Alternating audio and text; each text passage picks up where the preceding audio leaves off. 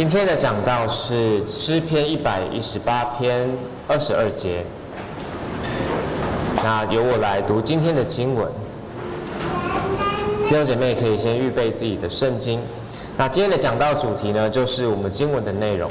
嗯，我们来读，呃，我们一起来读今天讲到的经文，诗篇一百一十八篇二十二节，请。匠人所弃的石头，已成了房角的头块石头。好，这是上帝的话语。我们现在一起来听詹长老为我们传讲上帝的话。呃，弟兄姐妹平安。呃，今天原本呢是应该是安排这个松和讲道的，但是呢，就是因为最近发生了一件事情。刚才那个 Peter 在问说：“你们知道昨天的昨天的昨天发生什么事吗？谁出生了吗？” Peter，谁出生了？你的什么？小弟弟出生，他叫什么名字？哦，不是，易易言啊，易言啊，所以他中文名字就是易言啊，所以呢，这个啊，所以今天呢，就呃，我要来代打今天的那个讲道哈。那我这篇讲道呢，是其实是。我在好几个月以前，我就已经有酝酿要讲这篇道了，啊，呃，这个是因为我在读这个旧约的时候呢，呃，突然想起了一件事情，所以我觉得这个是一个相当好的这个讲道哈。那在这个这个讲道组有一个有一个源头了，就是在这个二零二零零八年哈，唐从容牧师呢在台北。举办了几天的神学布道大会，那当时候的主题呢，就是耶稣是谁？那我参加了其中的一场布道会呢，啊，并且在会后呢购买了这个光碟。那这个主题呢，呃，非常引呃吸引我。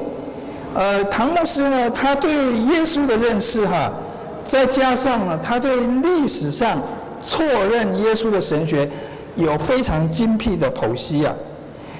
唐牧师啊，以人道主义者史怀哲啊，我不晓得年轻一代人知不知道他 Albert Schweitzer 啊，这个应该是德文，不大会念的哈。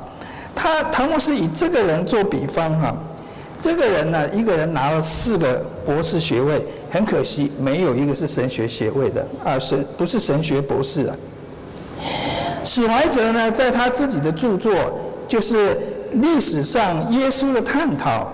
The quest for the historical Jesus，他评论耶稣说呢，啊，耶稣呢是一个很伟大的人，那么他相信天国呢，在他的有生之年，天国一定会成就，所以呢，他呢这个抄袭了啊施洗约翰天国近了的的讯息，然后呢就按着这个施洗约翰所讲的传讲说。你们要悔改的信息，结果呢，他要他自己啊，耶稣自己想要把人呢带到天国里面去，结果呢，他就一直等，等，天国没有来，传道一年，天国没有来，传道两年，天国没有来，到了第三年，天国还没有来，那么耶稣呢？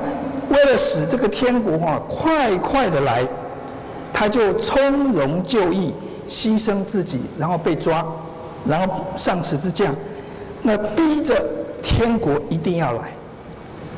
呃，这个就是一个神学不及格的人，这个四个博士学位的人对耶稣的评论。我们相信你们现在听了一定会觉得很莫名其妙，不必神学博士也能够懂圣经里讲的耶稣是谁。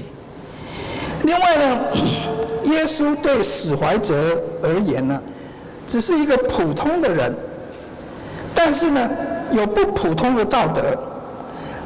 史啊史怀哲认为耶稣是个平凡人，有不平凡的教训。那耶稣呢，结果就变成了一个什么？有道德的人，却不是天地万物的造物主，也不是人类的救主。当时呢，我作为一位知识分子哈，我一次又一次的观看这些啊呃 DVD 的影片呢，我已经记不起我看看了多少回，我相信四五十遍你大概有吧。所以我就开始问自己：我真的认识圣经所讲的那一位耶稣吗？我认识的耶稣是我自己想象的耶稣吗？我是否可能错认了耶稣而不知道而不自知呢？有一次呢，我从午睡中醒醒起来哈，我突然觉醒到一个危机了，也就是说，我不能再逃避这些问题了，我必须重新的认识并且传扬这一位爱我的主。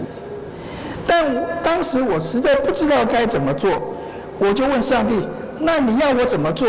我该怎么办呢？”从此以后呢，我就下定决心了，要认真的思考圣经中的耶稣啊，将来呢讲一篇啊讲道啊，就是我所认识的耶稣。后来我发现呢，呃，我所认识的耶稣，这耶稣的爱是这样子的长阔高深。他的智慧是如此的深奥啊！我岂能在一篇当一篇讲道中完全的说清楚？因此，我改换了这个策略，我应该要常常的传讲耶稣。我们如果够诚实的话呢，都会明白一件事情：即便我们是得救的人，但是呢，在信心或者是行为上，我们的表现呢，仍旧是不及格的。那么，神究竟是基于什么原因来接纳甚至喜悦我们呢？这个关键呢，就在于我们是在基督里的，基督为我们所成就的一切功德及好处，全都因为我们在基督里，这怎么样归算给我们了？就在这样的基础之上呢，我们的天，我们天上的父呢，就喜悦我们，如同他喜悦自己那完美无瑕的爱子耶稣基督。我们是不配的，但是呢，就是因为神先喜悦他的爱子耶稣基督呢，完美的爱子耶稣，爱屋及乌，他就喜悦了我们。基督是我们信心的创始成终的那一位。而圣经呢，使用许多名号来描述这样一位的救主。其中的一个名号就是房角石。那么这个名词呢，出现在新约及旧约圣经中，而且当这个名词出现的时候呢，常常跟匠人所弃的石头合并使用。为什么基督会被人所弃呢？而匠人又是指谁呢？今天呢，我们就要从这个新旧约圣经中呢，来尝试来得到这个解答。首先呢，让我们先了解房角石是什么。以弗所书第二章说，教会是建造在使徒和先知的根基上，有耶稣基督自己。为房角石，各房靠它联络得合适，渐渐成为主的圣殿，成为神借着圣灵居住的所在。在台湾啊，盖房子之前呢、都会先挖地基的。那么越高的建筑呢，它地基就挖得越深，那么这样子房子才会稳固。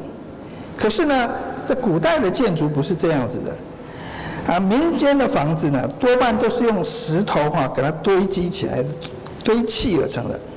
这种建筑啊，通常越往上堆砌哈、那个建筑物的面积就越来越小，越来越限缩。啊，建筑物底下的面积呢是最大的，有点像那个金字塔的那个形状哈、那么整栋建筑的重量哈、都会压在这个底层的那个角落，所以。底面底面这个角落的石头必须是最坚固的，否则呢，建筑物呢就会因为无法承受上面的重量垮掉。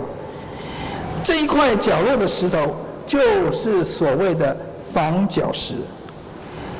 盖房子前的第一件事情，就是将这一块最坚固的石头放在房角上，作为第一块的基准石，然后在这个基础之上呢，继续堆砌往旁往上啊堆砌其他的石头，所以房角石呢，有一点像现在我们建筑的那个地基一样，它具有稳定的效果。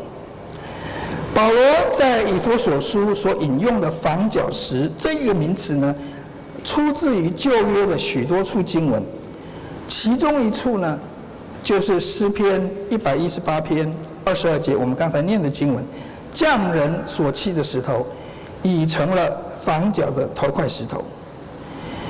诗篇中的房角的头块石头，是指旧约中的哪一个人？这个石头是指哪一个人？有不同的说法，在新约中的引用啊，明显的这块石头呢，是指着耶稣基督所说的。那么，呃，加尔文呢，在他的注释书里面呢，更直接的认定说，大卫在诗篇一百一十二篇啊一百一十八篇里面啊所讲的这个房角石啊，是拿来比作他自己的。那么我就循着啊这个加尔文的这个思路呢，我自己就想象出一个，抱歉，我也是有有有圣经根据啊，不是随便乱想的，就想出一个一个可能的那个情境，可以适当的连接大卫跟这个耶稣的这个遭遇到底有什么相同？为什么大卫会把自己比作是房角石？那么大卫呢？啊，在旧约里面，我们都知道，大卫在年少的时候呢，就在暗中接受先知撒母耳的膏抹。当扫罗还在做王的时候，撒母耳就偷偷的去暗中在膏抹这个大卫，是他将来要做王的。这个是要杀头的，很可怕的一件事情呢。这个是一个预备做王的膏抹，因为神呢已经厌弃了扫罗了。所以呢，他就另外选了一个合神心意的人做王了。然而，当时扫罗还是王，他还是掌权。只要扫罗一天没有退位哈，大卫就不能明明的坐上王位。有一天，大卫的机会似乎来了，在这个众目睽睽之下呢，他斩了又高大又勇猛的哥利亚。洗刷以色列人的耻辱，从此以后，大卫呢就没办法回到他父亲那里去了，便留在扫罗王的身边，作为这个呃一个侍从啊。不但后来不但成为了驸马爷，啊小朋友什么叫驸马爷？就是公主的先生，谁讲的？还不错，驸马爷就是做了这个公主的那个扫罗女儿的先生啊。而且还被大大的重用，成为这个统领将军的啊军队的将领。大卫呢受到民众的爱戴，甚至于超越了扫罗，连将来最有可能继承王位扫罗的大儿子约拿单呢，也站在大卫的那一边，全力支持他。约拿单的心完全被大卫所拉过去了。按照一般人的想法哈。大卫呢，起先他有撒母耳的高抹，做王的高抹，名望呢又如日中天呢。以色列的王位非他莫属了，还有谁可以做王呢？他顺利登基，登上王位的日子应该不远了。但是呢，神为他安排的道路啊，可不是这样子的，甚至于有反其道而行。大卫在威望达到最高峰的时候呢，扫罗开始嫉妒他，想尽办法除掉他。那么摊牌的这一天呢，终于来了。那么一山呢，容不下二虎，大卫受逼迫，就开始他的逃亡生涯。所以大卫在诗篇一百一十八篇当中呢，是这样子描述他自己的：万民围剿他。如同蜜蜂围绕他，推挤他，要他跌倒。这个正是大卫当时逃避扫罗追杀的写照。大卫本来是要做王的，他是被神拣选做王的。可是神的膏抹呢，反而为他带来杀身之祸。所以呢，大卫就在第二十二节里面用了“匠人所弃的石头”来描述自己，就是那一块石头，它是一个被弃掉的石头。他原本应该要受到这些将领呐、啊、这些大臣呐、啊、拥戴做王的，可是呢，结果反而被他们弃绝了。这些人呢，不认得大卫才是神真正拣选的王，反而去跟随那个已经被神所离弃的扫罗，还帮他们呢一起来追杀大卫。最后呢，大卫这一块被大臣将领所遗弃的石头呢，就在逃亡了十二年。大卫逃了十二年，成为以色列新国度的头一块石头，也就是房角的头块石头。无怪乎呢，大概在列王记上啊，记载以评论以色列及犹大王国诸王的这个时候呢。列王常常会讲，某一个王死了，然后就会评论这个王他到底这一生好不好，他做的好不好。他们这个啊、呃，列王记都会用这个大卫作为评论的标准。好，好王坏王怎么知道呢？就看他跟他爸爸、跟他的祖先、跟他的爷爷啊啊比一比啊。比如说呢啊，这个经文里面有讲，大卫除了赫人乌利亚那件事。都行耶和华眼中看为正的事，就是指那个大卫跟拔示巴犯奸淫杀了乌利亚的那个事情。其他的大卫都是按着神的吩咐去做。大卫一生没有违背耶和华一切所吩咐的。亚萨效法他的高祖父大卫，行耶和华眼中看为正的事。亚比央亚比央行的心不像他曾祖父大卫。以纯正的心顺服耶和华他的神。大卫在经过这一切后呢，就是他被扫罗追逼、追杀的这一切事情之后呢，就在圣灵的启示下说出了那一句话，预表耶稣基督受难及得胜的关键经文：匠人所弃的石头，已成了房角的头块石头。这一句话呢是非常的关键，以至于很多的新约的这个作者呢，在回顾基督被定的时候呢，都常引用这一节经文。大卫年轻的时候，他被膏作王，预表了耶稣在万有以先为父神所召。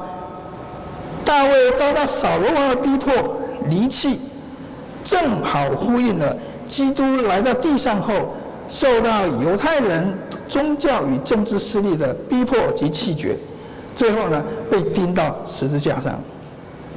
而大卫呢，最终成了统一王国的君王。这件事情呢，遥遥指着上帝呢使基督复活，使他成为将来这个全新。永远的国度的基石，基督就是这个栋这栋建筑房角的头块石头。我们从大卫的一生啊，看到房角石的意义，也可以了解到啊，这个这个房角石为什么是被人所弃厌弃的哈。除了大卫的故事以外呢，旧约还有其他的经文，也预表着基督被人厌弃的事情。民数记二十一章记载了一件一次事件啊。当时以色列人啊，应当是出埃及后的第四十年，已经快要结束他们旷野流浪的日子了。那么以色列人出埃及的这个第一代哈，所谓的第一代就是呃离开埃及当下，大概在二十岁啊。以上的人哈，二十岁以上的人，那么这些第一代的人呢，多数都已经因为神禁止他们啊进入迦南地，而倒在旷野，死在旷野里了。所以，而这个时候呢，以色列人在第四十年的时候，以色列人剩下的百姓呢，多数都是神许可他们进入迦南的第二代子孙了。而但是呢，当时的领袖呢，仍是摩西跟亚伦。在民数记二十一章开头啊，以色列的第二代呢，有第一次的啊战胜利，他们跟外邦人打仗，第一次的胜利，他们毁灭了一些迦南人的诚意。可是就在他们继续往前行的时候呢，那么百姓呢，因为这个路途难行了，就开始埋怨神，埋怨摩西说：“你们为什么把我们从埃及领出来？”使我们死在旷野里呢，这里没有粮，没有水，我们厌恶这淡薄的食物。这里他他们引用讲了一个新的东西，淡薄的食物。于是呢，神听到了，神就使那个火蛇呢，就进入了百姓中间。那么以色列人呢，就死了许多人了。百姓到摩西那里说：“我们有罪了。”求你祷告耶和华，叫这蛇离开我们。于是呢，摩西呢就为百姓祷告。神对摩西就这么说：“你制造一条火蛇，挂在杆子上，凡被咬的，一望这个蛇，就必得火。”摩西就照样行，而且凡是被蛇咬的，只要一望这个铜蛇，就活了。那么在这段经文里面，我们发现第二代哈跟第一代呢，呃，有一点相同，就是在遇到艰难的时候呢，也发出了怨言，好像跟第一代、第二代好像跟第一代没有什么两样啊。可是呢，啊，这一次除了抱怨没有粮、没有水以外呢，他们还提到了一个淡薄的食物。淡薄的食物是什么？就是他们所厌恶的东西。就是神在旷野里面四十年喂养他们的玛纳。以色列人在旷野这个四十年啊，每天所吃的，就是这种没有味道的，啊，是平淡的啊玛纳，啊，不像我们昨天吃的烤肉啊，还蛮好吃的。那么试想一下哈，如果啊你们也吃四十年的玛纳。啊，吃起来像 marshmallow，啊，那个那个我不晓中中文怎么讲啊，那个吃起来好像有一点甜，但是呢，就是没有特别的味道，你会不会感到厌烦呢？玛纳是什么？它是从天上降下来的粮。那么百姓厌恶玛纳，其实呢也暗示着他们厌恶神的供应。换言之呢，他们厌恶神。当以色列民抱怨的时候呢，神就使火蛇进入百姓中间，蛇就咬他们，结果死了许多人。此时，第二代百姓虽然也埋怨，但是他们对神的管教的回应啊，跟第一代呢大大的不同。他们主动向摩西认罪，不像第一代那样是应景的，不肯悔改。这个是前一代没有的那个情况，而神这一次解拯救的方法也很不同，他竟然呢要摩西去造一个铜蛇，然后呢吩咐呢被火蛇咬到的这些人啊，要望一下在杆子上的铜蛇，这样子就可以活下来了。神要摩西所造的像，是代表罪恶的蛇。更是被人厌恶的这个邪恶的象征啊！更奇特的是，神竟然叫百姓望这个令人讨厌的符号。我们在这段经文里面啊，看见了两个令以色列人厌弃的东西。这两个东西是什么呢？就是玛纳，还有铜蛇。现在呢？让我们回到，来到这个新约哈，约翰福音三章及六章有耶稣所说的两段话，分明分别解明了马纳及蛇所代表的意义。在约翰福音第六章，耶稣表明自己就是生命的粮，是从天上降下来的粮，人吃了就不死。在第三章他又说，摩西在旷野里怎样举蛇，人子也必照样被举起来，叫一切信他的都得永生。这个玛纳，还有这个杆子上面的铜蛇，就分别预表了新约中的耶稣基督。他是那一位叫人吃了就不死的天上的粮，他也是代替罪人被挂在木头上，成为那个那一位被咒诅审判的蛇。在这两种预表的背后啊，其实隐藏着非常美好的意义的。但是呢，在民数记的时候呢，这两样东西呢，竟然被百姓所轻看。并且厌弃。或许当时以色列民不了解神在其中所隐藏的救恩，因此他们便向摩西抱怨。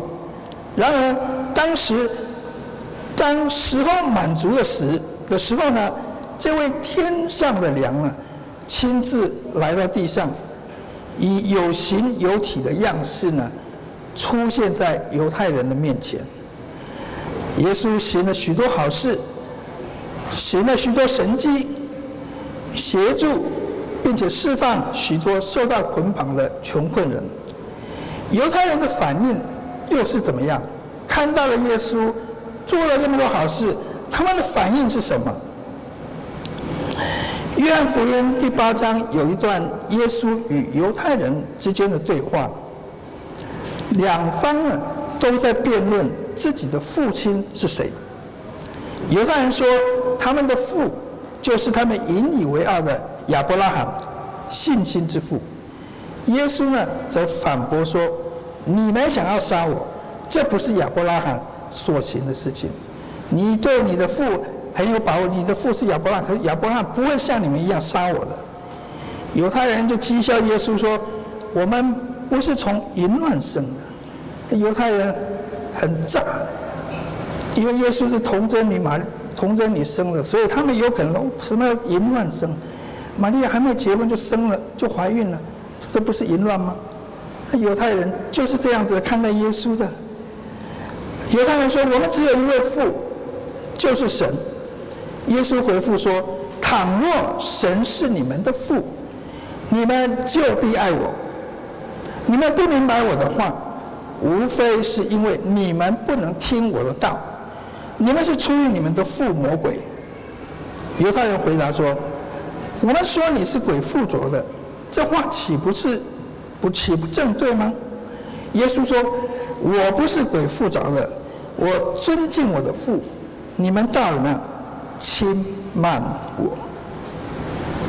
在这段对话的末尾，耶稣最后表明了。他比亚伯拉罕更大，也明确的表示，没有亚伯拉罕的时候就有了他。Before Abraham was, I am。意就是用上帝介绍他自己，I am who I am 那个方式来比作他自己。我们中文是讲说，亚伯拉罕还没有的时候就有了我。啊，这个原来的意思，耶稣的意思是指他就是那一位上帝。所以呢，犹太人一听到这个话呢，就非常的愤怒，拿石头要打他。当亚伯拉罕和以色列先祖日日夜夜所盼望的救主弥赛亚出现在这些后代子孙的眼前的时候呢，反而被这些读过圣经的、最应当认出弥赛亚的犹太人、法利赛人。文士、祭司、和大祭司所厌弃，这些人最懂圣经的，可是耶稣出现在他们面前的时候，他们完全认不出来，甚至于想要把耶稣杀死。基督这一位建立教会的房角的头块石头，竟然被自己的同胞厌弃、逼迫，最后呢，把他钉在十字架上死了，是什么原因呢？使犹太人认不出耶稣来。我认为呢，耶稣的话呢是非常关键的。对于我们这些活在蒙昧无知、黑暗世界的罪人来说呢，耶稣的话好像是一道刺眼的光线，让我们觉得很不自在，也很难受。耶稣的话显明了我们心中里面的黑暗，以至于我们在听到之后，最初的反应便是拒绝他的话，拒绝真理。让我举一些例子来说明哈。首先呢，让我们听听耶稣对备受尊敬的法利赛人及文士所讲出的这个惊人之语啊。耶稣对他们说：“你们这假冒为善的文士和法利赛人有祸了，因为你们好像是粉饰的坟墓，外面好看，里面呢装满了死人的骨头和一切的污秽。坟墓很漂亮，里面都是死人骨头。你们是杀害先知的人的子孙，你们是蛇类，是毒蛇的种。而面对这个当时的尊贵人。”耶稣毫不留情地揭开他们的污秽、肮脏的那一面。我相信我们当中可能没有人敢这么说，啊，或者是敢这么说的人可能很少，因为我们都没有资格这么说。我们可能有可能就是像法利赛人一样，里面装满着骨头。其次呢？耶稣也说了令人相当不解的一个比喻哈，他将天国呢比作那个雇人工人进入葡萄园做工，最早进去的做了一整天的工，那么所得的工资呢，跟那些后来才进去的只做一个小时、两个小时做半天工的工资是一样的。如果呢，耶稣今天。是做老板的话，啊，会不会被人家说他是惯老板？啊，他是 惯老板是什么意思啊？然而呢，耶稣在此他所要指责的是罪人骨子里的律法主义。耶稣的恩典不是按着时间的长短，按论件计酬给的，你不能。把恩典当做你做多久，你做多少事情，耶稣就给你多少恩典。不是的，耶稣的恩典不是这样子给的。因为无论我们有多么好的行为，无论你做基督徒做多久，你做了多少好事情，没有人配得他自己按他自己意思所施予的恩典。他要怜悯谁，就怜悯谁。你所做的一些事情根本赚不得这些神给你的恩典。每当耶稣的话。令我们扎心的时候，这个就是我们应当重新认识这位房角石的时候了。改革宗神学院呢，最近一期的院训是二零二二年暑期这个院训啊，刊登了吕佩渊院长的一篇文章，他提醒这个基督徒了，要提防还留意。这个基督教界最近的偏差，基督徒逐渐忘记了宗教改革运动当时所恢复的真理，啊，现在有一些呃，就是有些人呢会推崇所谓的自由派大师，会受一些基督徒的推崇。那么这些大师的神学呢，高举所谓的耶稣精神，他们所信的耶稣呢，根本不是圣经所见证的主耶稣，不是那个唯一的道路、唯一的中保、唯一的圣名。他们的耶稣呢，不过是自己想象出来的耶稣。这个是偶像，不会使人得救。你如果信这样子的耶稣，你如果信这个耶稣的精神，这个精神不会救你的。这样子的信仰，在某种意义上呢，不正是弃掉了这个宝贵的房角的头块石头吗？保罗说呢，他自己呢，曾经凭外貌认过基督。他还没有信主之前所认识的基督是谁呢？按着律法，他认为按着律法挂在木头上死的人就是被神咒诅的。永远不能复活的人。这是保罗的想法。耶稣被既然被挂在木头上，他就是被神咒诅，他不能复活。因此，他深信耶稣不是他耶稣自己生前所宣称的弥赛亚。因此呢，保罗认为迫害基督徒是一切是一件绝对正确的事情，所以他就热心的请求到各地去捆绑基督徒。然而呢，就在往大马色的路上，他被大光照着，扑倒在地，有声音对他说：“扫罗，扫罗，你为什么逼迫我？”保罗在惊恐中不认识说话的这一位是谁，但是他知道有如此大能的一定是他的主，所以他就说：“主啊，你是谁？”主说：“我就是你所逼迫的耶稣。”保罗这个时候一定相当的惊奇，怎么会是耶稣呢？他不是已经被神咒诅了吗？他不是死了吗？但是又很奇怪的，我怎么会称他主呢？死，我怎么称一个死的人做做主呢？所以保罗与耶稣这一次的遭遇，彻彻底底的打掉。他原本所听过的耶稣，他发现，当他在逼迫基督徒的时候，他就在逼迫耶稣，而这位耶稣竟然是他必须敬拜的神。这个是多么大的冲击啊！包括这个法利赛人的法利赛人，他所弃的石头，竟然是房角的头块石头，是神设立永远的君王。基督的显现，将这一位凶恶的逼迫者，转变成一位以后一生只为主活、心甘情愿的为主受苦、到处传讲基督的使徒。弟兄姐妹啊，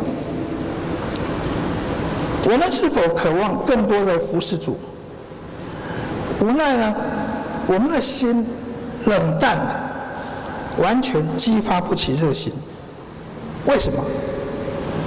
因为我们自己以为的耶稣啊，可能已经变成模糊了，被扭曲了，它变成一种精神道德典范，这是一个死的精神，一个死的典范，而不是又真又活的上帝。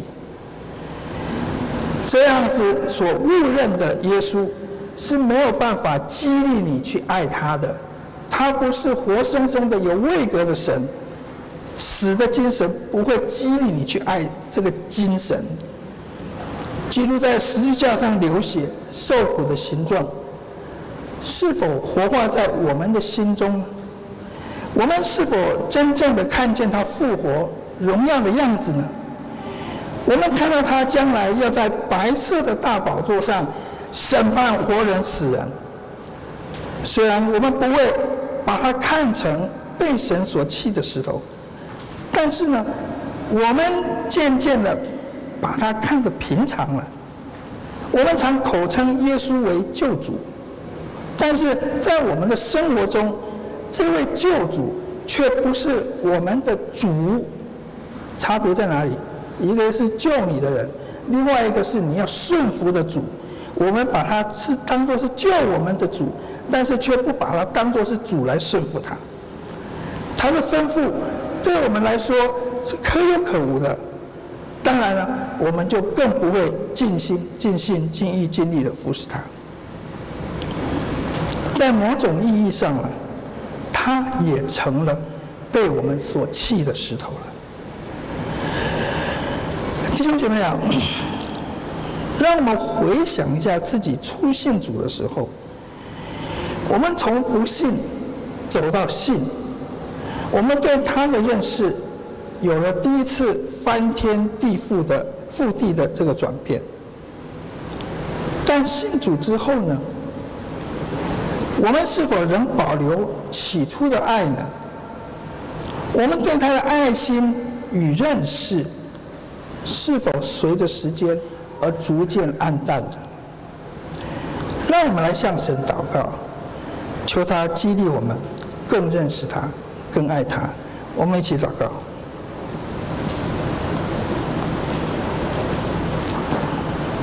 天父啊，我们感谢你。我们在这里要向你认罪悔改，因为主，我们多少时候就要像保罗一样，我们误认了这位救我们的主耶稣基督，我们把他看成平常了。我们内心里面虽然很渴望，我们呼求耶稣，可是当耶稣告诉我们啊，叫要我们来顺服他，来去爱他的时候，我们又害怕，又后退了。求主实在是怜悯我们，这样子的误认你，把你是一个最重要的头块石头，当做是被人所厌弃的那块石头。求主帮助我们，在听到今天的正道之后，让我们回去重新的去思考，我们的主到底是怎么样的一位伟大的主。谢谢天父的恩典，我们这样子感谢祷告是奉主耶稣基督的圣名求的，阿门。